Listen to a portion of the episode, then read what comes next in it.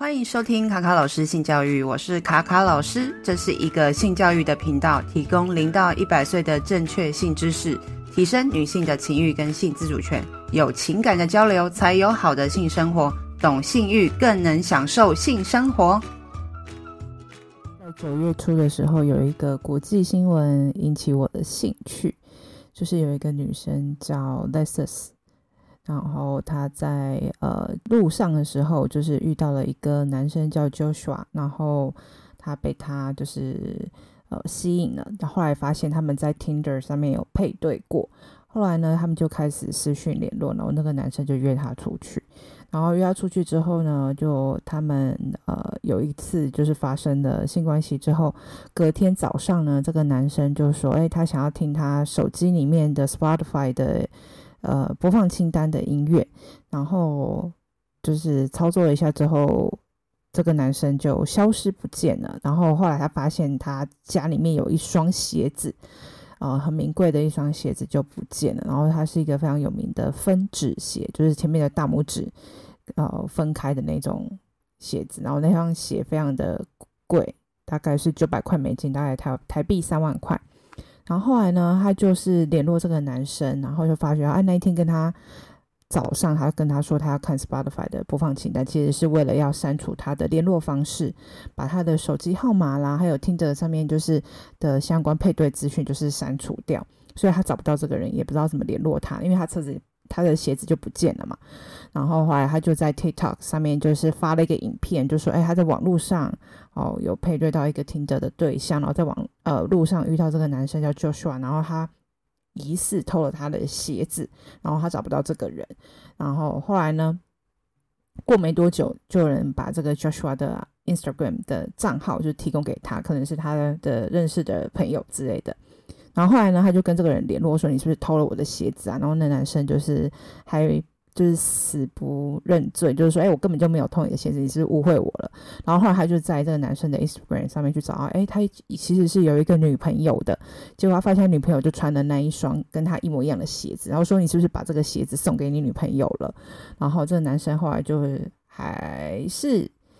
决定说跟他说：“对，没错，是我。”偷的，然后他就叫他赶快还这双鞋给他，因为这件事情在网络上引起了很大很大的关注，所以这个正牌女友呢，发现她的男朋友居然去偷，呃，她就是有点像是一夜情的女生的鞋子给她，然后就很生气，然后跟他提出分手，然后这个男生也把这个鞋子拿去还给这个女生，然后后来呢，这个女生就在网络上又在讲说，哎，她终于找到了她的呃鞋子，那个男生有还还给她这样子。但是呢，在这个影片的呃，就是发布的这个过程当中呢，很多人在那个影片下面留言说：“哎，这个女生怎么不知检点啊？怎么会让一个陌生男子来到哦她的家里面啊？等等的，就是一直在评论说这个女生的行为怎么可以呃，就是去呃做这样子一夜情的事情等等之类的。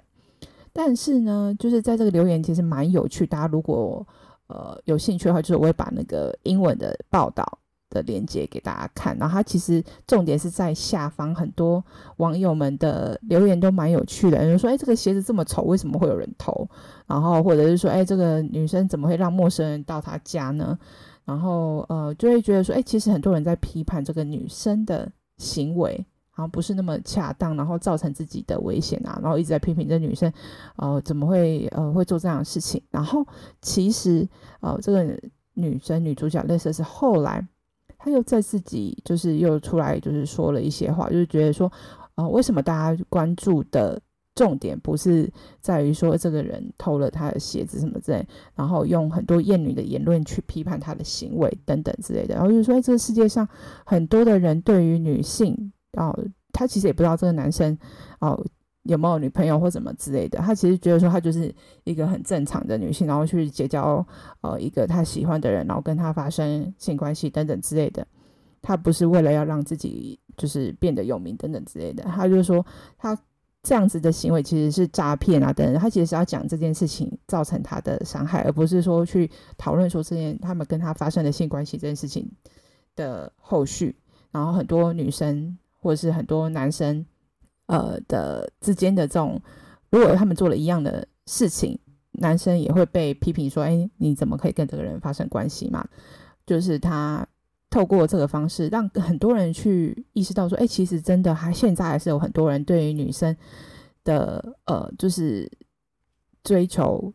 性愉悦或者发生性行为这件事是还有很多的偏见的。那这个现象呢，就是叫称之为厌女现象。那其实厌女现象很多时候，我们听到这个名词的时候，有大家就会觉得说，啊，是不是又在制造就是男女之间的对立？其实他要讲的是，有时候我们在社会上对于性别的框架是非常呃制式的，觉得女生应该怎么样，或者男生应该怎么样，这都是呃厌女的呃思想。其实我觉得呃很多人对于厌女有一些。呃，就是偏见吧，然后可能不太懂这个名词的意思。其实他不是要去说，哎，男生都在呃，对于呃女生有一些呃单纯就是讨厌女性或是物化的这么简单的概念。它其实有很多的呃文化脉络在里面。那如果大家对于这个主题很有兴趣的话，其实我自己有几本书还蛮推荐的，一个是上野千鹤子的《厌女：日本的女性嫌恶》。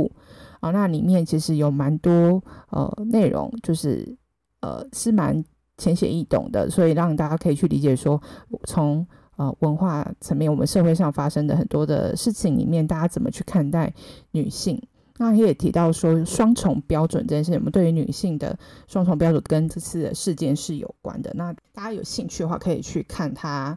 第三个。章节就是第四十二页，就是关于性的双重标准，就是女性的分化统治。他提到就是剩女跟妓女的，就是他者化。其实这个有点专有名词，但是呢，里面其实他就提到说，关于性的双重标准这件事情，就是我们对于男性在性的呃双重标准里面，把女生分为两种人，一个是剩女，就是神圣的女生跟妓女，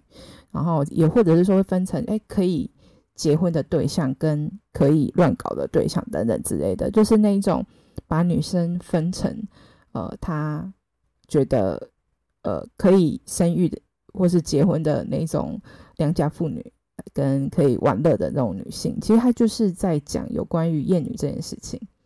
那很多时候，大家会觉得说，哎，性愉悦好像是男生的性愉悦为主，那女生性愉悦这件事情就是比较不重要。女生想要追求性愉悦，就是一个淫荡的事情。女生不应该，良家妇女不应该会有追求性愉悦的这个权利或这个需求。所以这也是一种厌女的现象。那在这个章节里面也提到了很多，就是说。男生爱一个女生就不能和她发生性行为嘛？或者说你跟这个女生发生性行为就是代表不爱她？这种很之前的那种旧的观念，就是也会让我们对于性还有女性这件事情，就是把它呃变得很狭隘。就是我们这个思想是变得很狭隘的。就是我们女性可如何掌握自己的身体，知道说我们怎么样去。做自己身体如何去呃决定自己的身体自主权这件事情是呃真正厌女现象里面我们想要去探讨的事情，就是我们对于自己身体的呃权利的掌握，然后我们对于性愉悦的掌握这件事情不是只有男性说了算。那厌女的话也不是只有针对女性的议题。甚至是同性恋的议题也是，也是异性恋或是男性的视角里面去看关于性别的时候，我们只会用一种压迫跟狭隘、只有单一的呃观念下去决定说就应该怎么样。那这也是一种厌女的行为跟观念。那再的话，还会推荐两本书，就是那个是康奈尔大学的哲学教授。就是 Kate Man，然后他出了两本在台湾已经翻译的书，非常的知名，也蛮推荐的。一个就是《厌女的资格》，还有就是不只是厌女。其实这两本书都是他我觉得蛮经典的呃论述，就是他有一些关于厌女文化在社会上的一些论述。当然，他是比较偏西洋文化的呃脉络下去讲的，也会讲到一些种族的议题。那大家可以一。目前就是，例如说女性的一些在社会上的角色，去看这本书，它里面也有一些新闻事件的举例。当然，有些并不是我们亚洲人可以理解的一些文化，但是有些部分的呃观念跟被压迫的那个经验是很相同的。那它里面提到有关于厌女这件事情，其实它有一些定义，例如说，哎，要对于女性的固定的压迫，社会上应该要，有的样子或安排。哦，这就例如说，在台湾也常听过，就是什么男主外啊，女主内，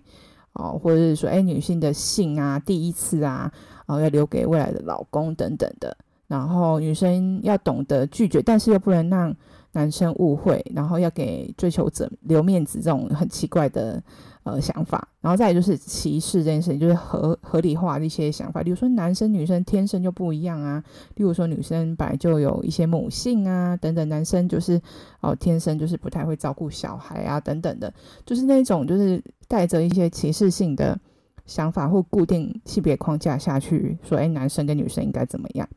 然后再来就是厌女的部分，就是说，哎，像我们刚提到那个新闻事件，就是当女生发生这样的事情，她的鞋子被偷了，但但是她去检讨的是，她怎么会跟这个男生网络上认识男生发生一夜情等等的，然后去有点像是呃在谴责他的行为这样子，就是说，哎，你活该啊，你会被偷就是怎么样什么哦遇人不淑啊等等之类的，类似像这样子的一个观点去批判这些女性。其实一直讲厌女，好像会觉得有点，好像在制造对立那种感觉。其实我觉得它就是你在性别上，我们有固定的一些框架跟歧视。那其实我们应该要去思考说，为什么呃我们会有这样子的一个观念跟想法？那如何去呃当这些事件发生的时候，我们可能不是只有去讨论说，哎，加害者会。这样子做的原因，而是说整个社会上结构性上面有文化上面，我们有哪些语言会导致我们在潜意识有这些想法？那我们在这思考这些呃语言的时候，我们是不是有足够的能力去判断说，哎，这些讲话的语言里面是不是带有呃一些性别不平等的言论？然后或者是说呃一些框架是导致我们没办法好好的去呃思考。说，哎，这其实是跟性别无关，